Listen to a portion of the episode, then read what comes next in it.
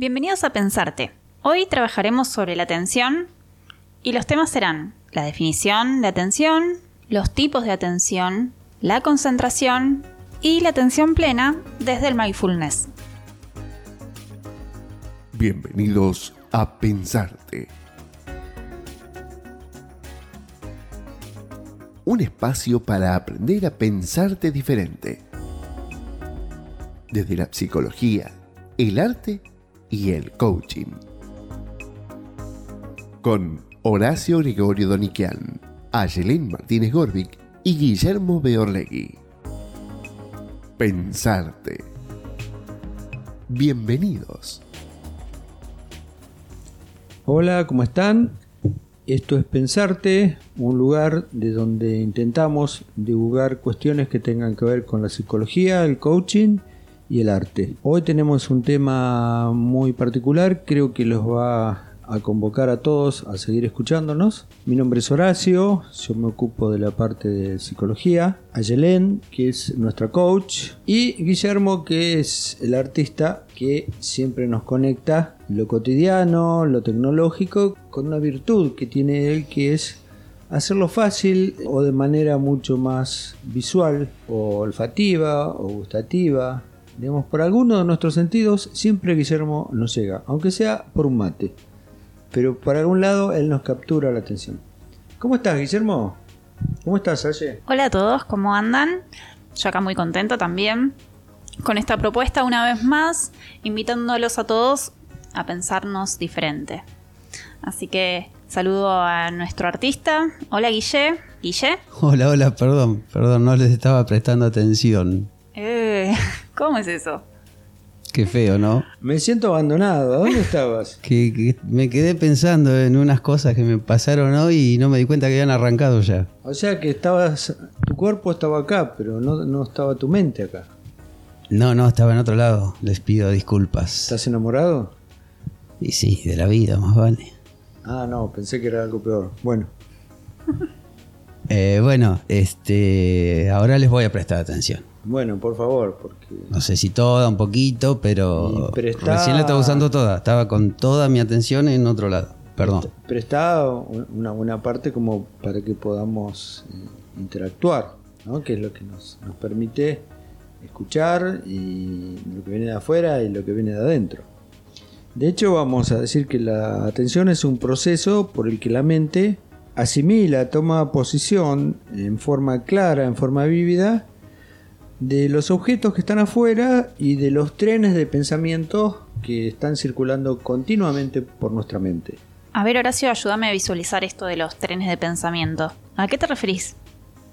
Es un concepto bastante antiguo que trata de contarnos un poquito por dónde anda nuestra mente, desde lo que viene de afuera y desde lo que viene de adentro. O sea, qué cuestiones nos capturan en, el afuera, en el entorno. Y lo que le pasaba recién a Guillermo, que estaba como viajando en un tren, que tiene que ver con sus recuerdos seguramente, con sus planes, sus expectativas, y lo asimilaban como a un tren que va generando sus propias vías, ¿no? O sea que puede ir por donde quiere y que va borrando las vías que van quedando por detrás. O sea, una especie de delirio que, hace nuestra mente continuamente, continuamente. ¿sí? La mente no para. Este, este maquinista siempre está haciendo que el, que el, tren funcione.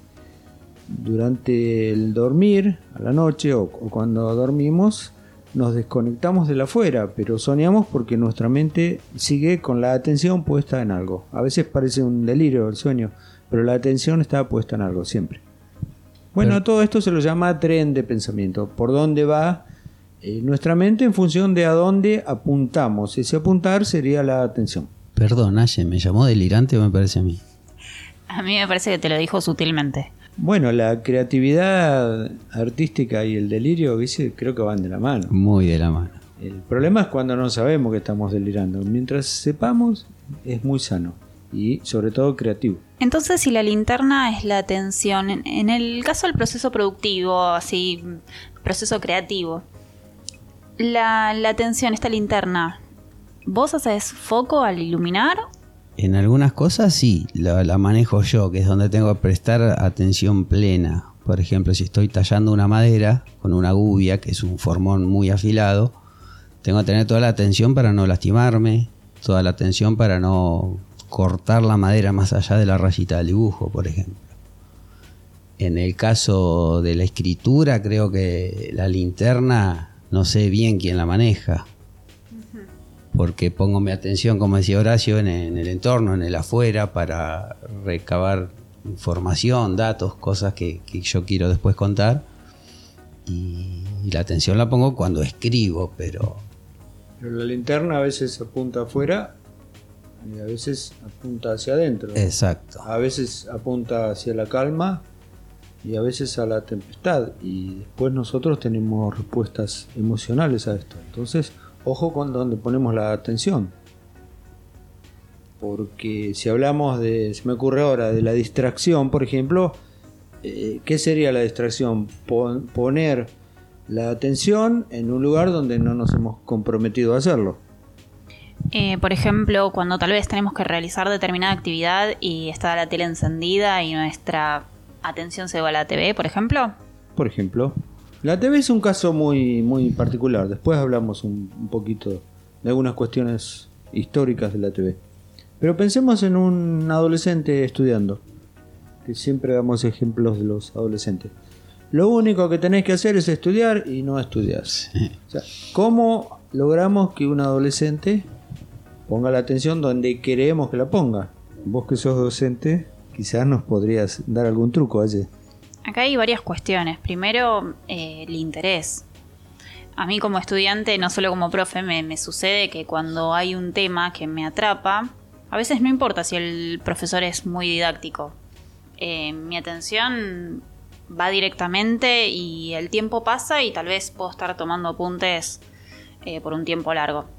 ¿Qué pasa cuando tal vez mi interés no está ahí y a veces mi mente como si divagara? se va al pasado, al futuro, eh, a otros pensamientos, ¿no?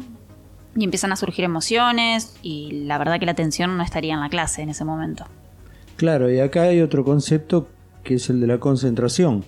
O sea, cuánto tiempo podemos poner la atención en algo. Y es muy importante eh, conocerlo esto.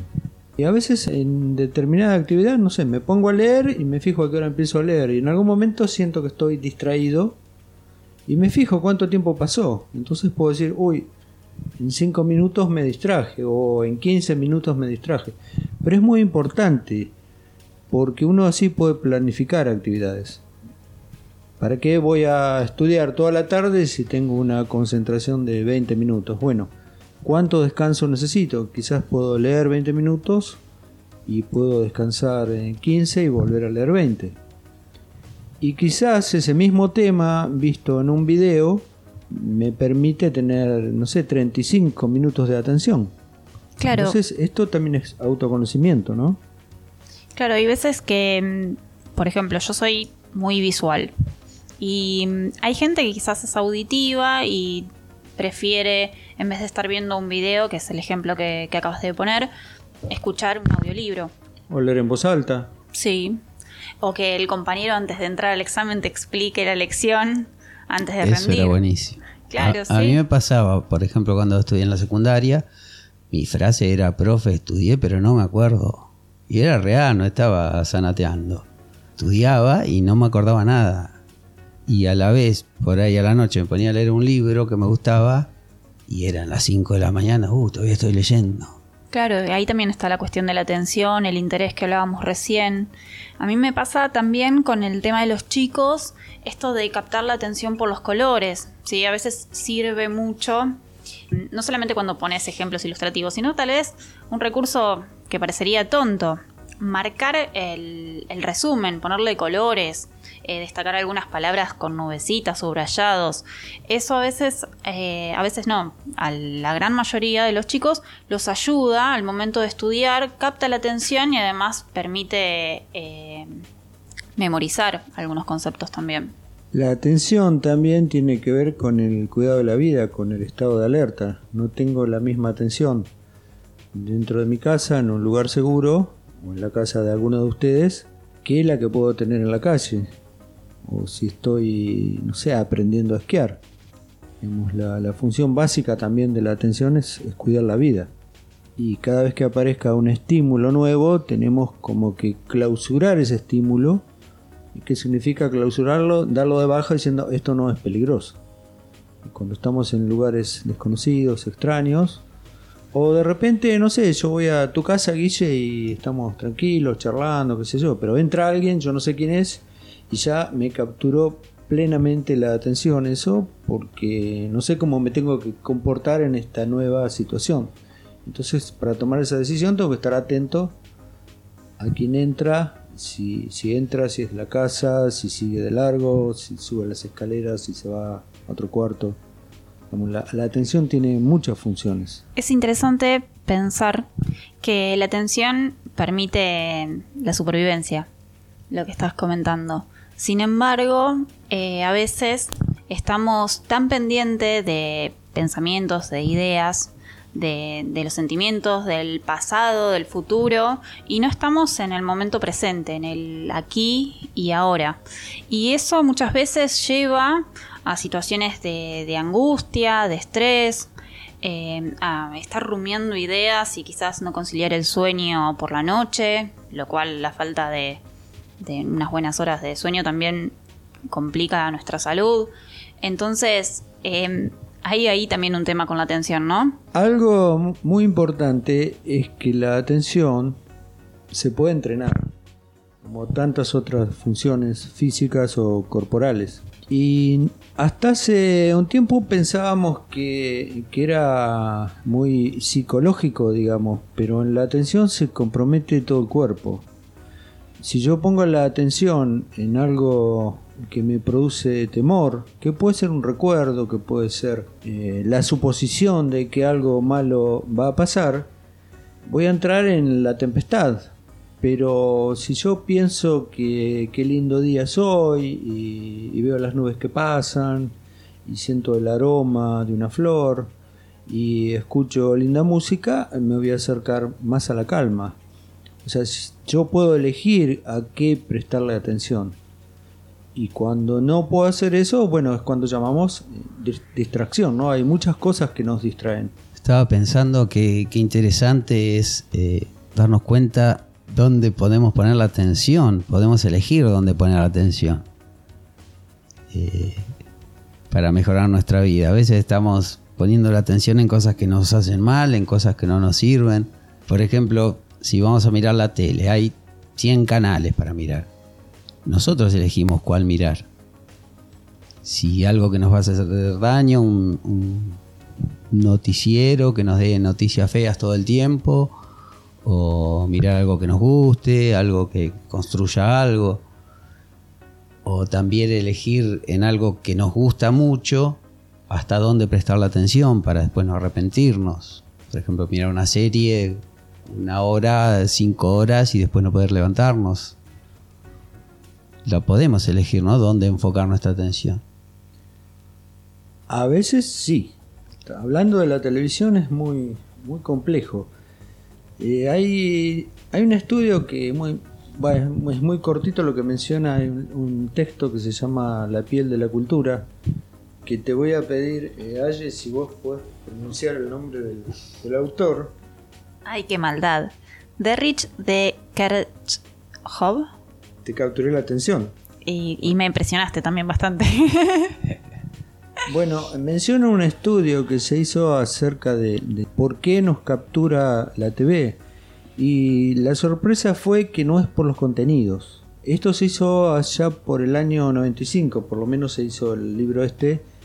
Y resulta que en los viejos televisores de tubo que tenían ese, ese barrido, ese encendido y apagado continuo, aparece un fenómeno que acá lo llaman eh, clausura del estímulo. O sea, cuando aparece un estímulo, imaginemos que de repente se escucha, a todos nos llama la atención. Tenemos que ver de qué se trata y darlo de baja o prepararnos para defenderlos. Bueno, el estímulo que envía el televisor es tan rápido que no, no alcanzamos a clausurarlo y eh, ya tenemos un estímulo nuevo. Entonces esto nos captura, pero nos, nos captura a nivel fisiológico y no por el contenido. Fíjense qué curioso que si yo voy a tu casa, vos te mudaste hiciste toda tu casa nueva, o vos, Guille, yo jamás voy a saber qué marca de cocina tenés, ni qué tamaño, ni voy a saber cómo son los pisos, ni me voy a acordar el color de las paredes. Pero sí voy a saber el tamaño de televisor que tenés en tu casa. ¿Sí? Piensen en, en sus conocidos y díganme si no saben qué televisión tiene, si tiene una, si tiene dos, si no tiene.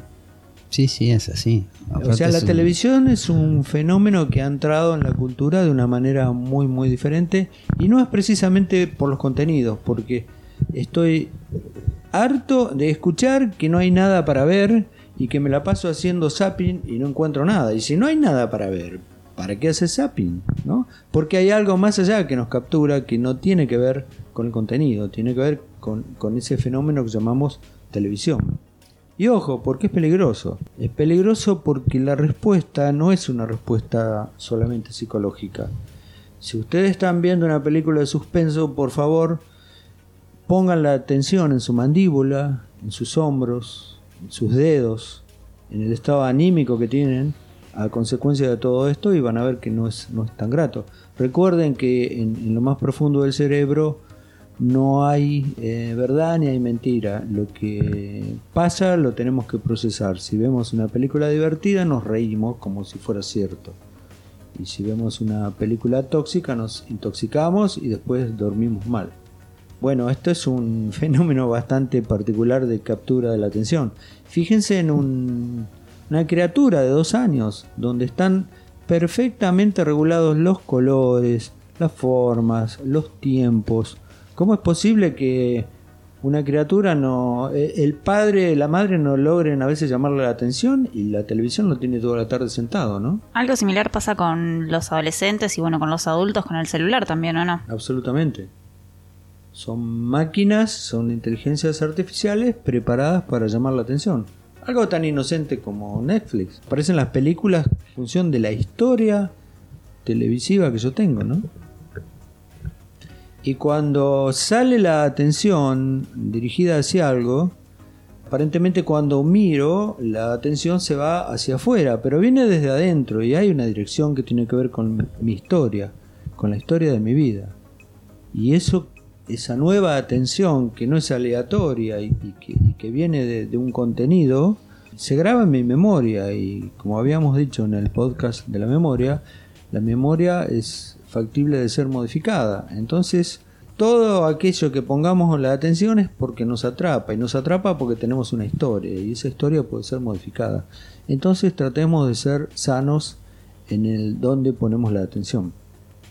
Y acá dentro de todos los tipos de atención que hay, atención hacia adentro, hacia afuera, la atención voluntaria, la involuntaria, la de cada uno de los sentidos, ¿no? Hace un ratito decíamos que hay olor a comida. Ayelén dijo que había olor a comida y estamos todos con la nariz prestando atención con la nariz, ¿no? O si hay un sonido que nos molesta, prestamos atención con el, con el sonido. O si hay olor a quemado o, un perfume muy rico. Y hay un tipo de atención en particular que ahora nos va a explicar Yelen, si se ofrece, que se llama atención plena, ¿eh? que la utiliza mucho el coaching y que es algo que se está empezando a escuchar eh, mucho, hasta diría que está de moda, pero está de moda porque está pegando mucho y, y creo que es muy serio el tema. Sí, la atención plena o mindfulness eh, hace ya un tiempo que está haciendo furor, no solamente en las redes, sino que también en la ciencia. Es interesante porque es una, es una práctica milenaria. Sin embargo, eh, estos últimos años la ciencia se ha tomado el tiempo y la atención de enfocar justamente en estas cuestiones porque, por ejemplo, toman gente que practica la meditación, la atención plena, o, también que las investigan cuando incluso están meditando y observan eh, cambios no solamente a nivel físico, sino que también eh, en todo lo que es mental, psicológico. Así que a modo de introducción, les voy a dar la definición de mindfulness, una definición de mm, John Kabat-Zinn. Dice que mm, el mindfulness es la conciencia que surge al prestar atención deliberadamente en el momento presente, sin juicios de valor. Es un estado de conciencia que con la práctica se puede transformar en un rasgo de la personalidad, un estado de atención en el aquí y ahora. Y es interesante porque nosotros recién mencionábamos que bueno, la mente tiende a divagar, a ir y venir, y muchas veces no estamos en el momento, no estamos siendo conscientes de la actividad que estamos realizando. Por ejemplo, cuando tratamos de estudiar, empezamos a pensar en lo que voy a hacer después, en que voy a llamar por teléfono o miro el celular, y todo esto hace que, bueno, tal vez no pueda resolver la actividad. Y muchas veces hace que aparezcan preocupaciones ¿sí? Que no son más que ideas, pensamientos que aparecen en la mente y que a veces no nos dejan disfrutar de, del aquí y ahora. Es interesante, pero mm, la idea, el concepto, la idea de presente, es un regalo.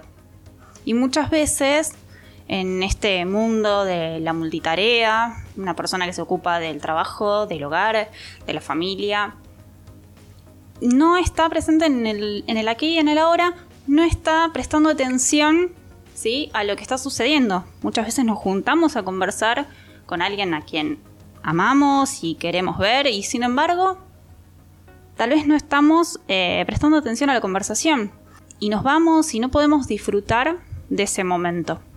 Entonces el mindfulness viene a traernos como una especie de solución a estos problemas. ¿Por qué? Porque como buena noticia, esto se puede practicar, ¿sí? Y acá es donde entra la meditación y algunos ejercicios que nos permiten ir de a poquito, ¿sí? Tratando de ejercitar la mente para vivir el presente, para disfrutarlo en los momentos lindos y para que sea más llevadero en los momentos tal vez no tan gratos. Em, entonces la meditación vendría a ser como el ejercicio para lograr em, esta atención plena. Claro, como que estamos muy automatizados en todo, ¿no? Nuestra vida está muy automatizada. Y muy distraída. No prestamos atención ni siquiera a lo que comemos, porque comemos rutinariamente sin... Mientras miramos una serie. Exacto. Caminamos sin darnos cuenta que estamos caminando. Bueno, hay un ejercicio muy interesante, muy fácil, que es intentar caminar al ritmo de los pensamientos.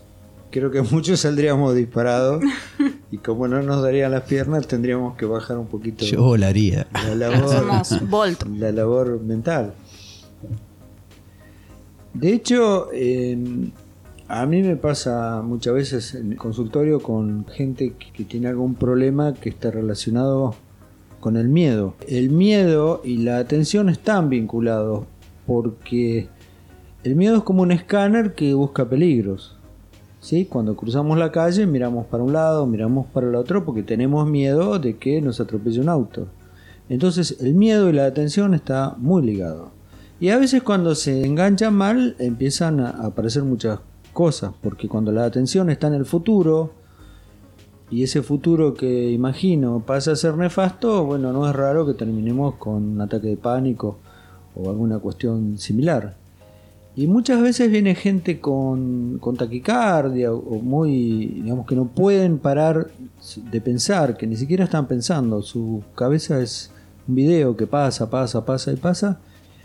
Y con más o menos 20 segundos de detener la mente, que cuesta bastante, se transforma la cara de una persona. ¿Sí? O sea, no es, no es fácil, eh, pero tampoco es imposible. Y el tema es practicar, es como un músculo. Es feo quizás ir al gimnasio, pero después uno se acostumbra y es lindo. Es importante. Y la vida pasa por acá, pasa por este instante. Si vos estás escuchando ahí y, y querés pensar un poco diferente, escuchá lo que estamos diciendo, pero ubicate en lo que te está pasando con lo que estás escuchando. Ubicate con lo que te está pasando a través de eso que te distrae, te preocupa, te da alegría, te alerta. Fíjate que la, la mente va, viene, sube, baja, se achica, se expande y en esto vas poniendo la atención. Si vos forzás la atención en tu cuerpo, en tus sensaciones, si te estás duchando y lográs poner la atención en el agua, va a ser una ducha muy diferente a si te estás higienizando y pensás cómo hago mañana para cubrir el banco. Si hasta ahora siempre lo cubriste, nunca morís por no cubrir el banco, nunca fuiste preso, presa por no cubrir el banco. Mañana tampoco, entonces duchate tranquilo, tranquila. En la meditación muchas veces lo que hacemos es poner la atención en, la respiración. Y esto es interesante porque muchas veces se piensa que la meditación es no pensar en absolutamente nada, que es no sentir, y es justamente todo lo contrario. Es pensar, sentir, pero en lo que sucede en el momento. Y cuando a veces nos invaden pensamientos, ideas que no son agradables, tal vez concentrarnos en la respiración nos permite desacelerarnos un poco y, eso nos ayuda en esos momentos que quizás estamos o enojados o tristes. Y otra cosa también interesante es eh, resaltar que hay ejercicios que uno puede ir haciendo día a poquito, como dijo Horacio recién, que es un ejercicio que si uno practica todos los días, empieza a lograr esto del proceso, ¿sí? que se consolide en uno, que sea una actividad que uno aprende, entonces vamos a realizar nuestras actividades de la vida cotidiana mucho más atentos, más conscientes de lo que estamos haciendo y eso nos va a permitir vivir mejor. Sí, aprender a meditar quizás es muy frustrante, pero hay algo que en mindfulness se llama atención plena, ¿no? Que es poder estar aquí ahora, aunque sea 10 segundos, empecemos por ahí, o 5 segundos porque si no es muy frustrante para alguien que no tiene esta experticia aprender a meditar o intentar meditar. Lo más probable es que no lo logren, que se distraigan. Pero eh, prueben, por favor, tratar de detener la mente y concentrarse solamente en la respiración por 10 segundos, no más que esto. Y si aparecen pensamientos, sí, esta idea de no juzgarlos. Bueno, aparece esta idea, aparece este sentimiento, ¿sí? esta emoción que nos invade, pero dejarla pasar, ¿sí? que no nos invada, que no se quede en el tiempo. Así que bueno, después de todo este despliegue, mm. vamos a un pequeño corte y venimos nuevamente con los tips.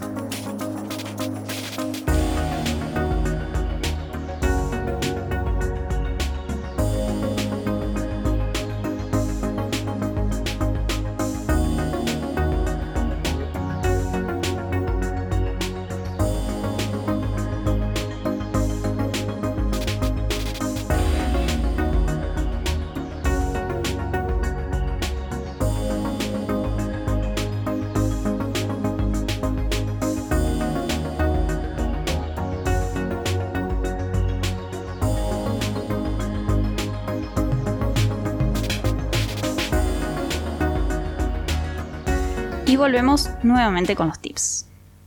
Aquí estamos otra vez con los tips sobre atención y el primero es aceptar que no siempre podemos poner la atención donde uno quiere.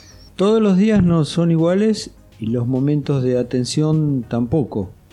Eh, a veces tenemos más oportunidad por cómo está el entorno. Por ejemplo, si yo tengo que estudiar y a la mañana están mis hermanos en casa, bueno, prefiero estudiar a la tarde porque hay más silencio.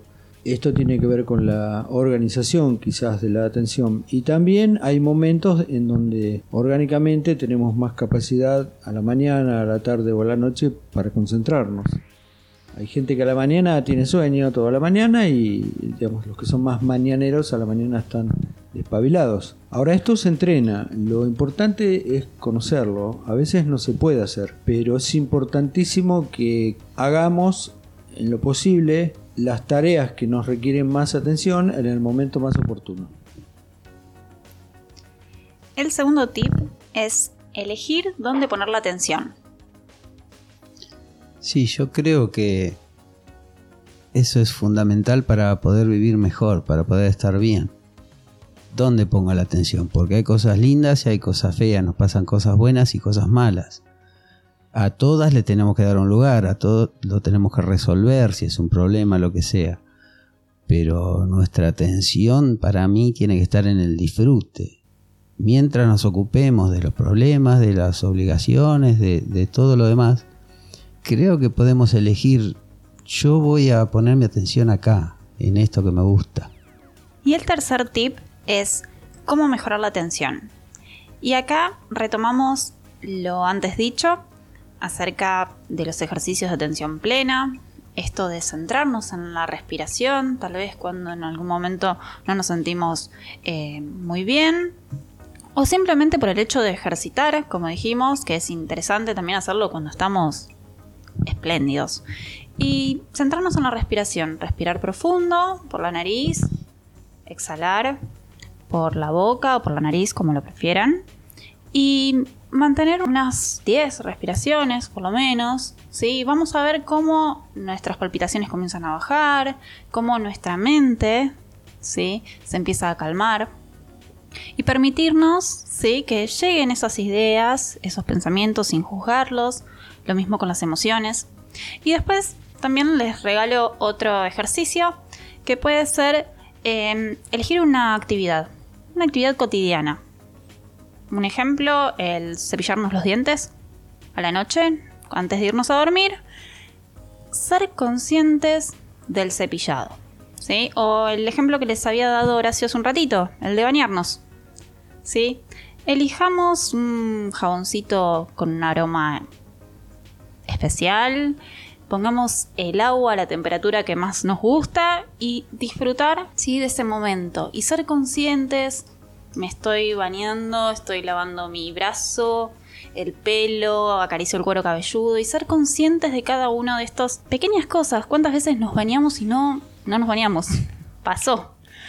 Disfrutar todo esto, ¿sí? estar presentes en el aquí y ahora, creo que nos ayuda muchísimo a la mente, a las emociones, al cuerpo, Así que bienvenidos a ejercitar. Y agregaría algo que, se relaciona con todos estos tips, que es también poner atención a todas las distracciones que tenemos de día. Por ejemplo, hoy es, no sé, el 15 de mayo y yo tengo una cuenta que cubrir el 23 de mayo y estoy todo el día pensando en cubrir esto o alguna otra actividad que tengo que hacer. Tengo que comprar eh, pintura para pintar el garage. Entonces, la agenda es una tecnología muy interesante que hace que podamos a la mañana con un vistazo liberarnos de un montón de cuestiones que después nos traen culpas y un montón de cosas. Tengo que ir al gimnasio, tengo que ir al gimnasio. Bueno, ¿qué días voy? Lo pongo en la agenda y voy. Y si llega el jueves y llueve y no quiero ir, bueno, lo paso para el viernes. Pero ya no estoy pendiente, ni tengo deuda, ni la atención eh, se me va algo que me haga sufrir. O sea, el, estar organizado, el tener una vida organizada, hace que la atención se libere para esto que decía Guillermo, que es disfrutar.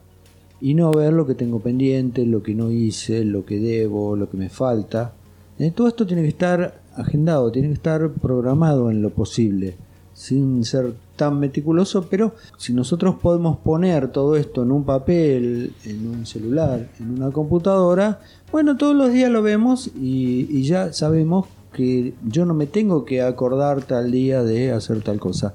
La agenda me lo va a decir. Yo me puedo distraer a disfrutar, a estar con mi familia, a pasear o a lo que me guste. Bueno, hasta aquí por hoy. Eh, gracias por habernos prestado la atención. Quizás alguien se descolgó un poco, como le pasó a Guillermo acá al principio. Gracias a Guillermo que siempre pones este toque de, brillo y, un poco introductorio de lo que vamos a conversar acá. Una pregunta, la atención que nos prestaron, ¿se las tenemos que devolver? bueno, no sé. No sé, nos podemos olvidar, nos podemos distraer, Guillermo también. De, no, en, el ida, en el ida y vuelta del Facebook, del Instagram, ahí va a estar nuestro, devolución de atención. Bueno, poner atención entonces. Así que como dijo Guille, esperamos sus mensajitos, sus propuestas para futuros temas y nos despedimos por hoy. Hasta la próxima, un gusto como siempre. Gracias por estar, gracias a ustedes Chau, chau. Si llegaste hasta aquí, es porque querés ir más lejos. Envíanos tus inquietudes y propuestas al WhatsApp más 549 11 40 72 7170 o búscanos en Facebook e Instagram como Aprender a Pensarte o en nuestra página pensarte.com.ar.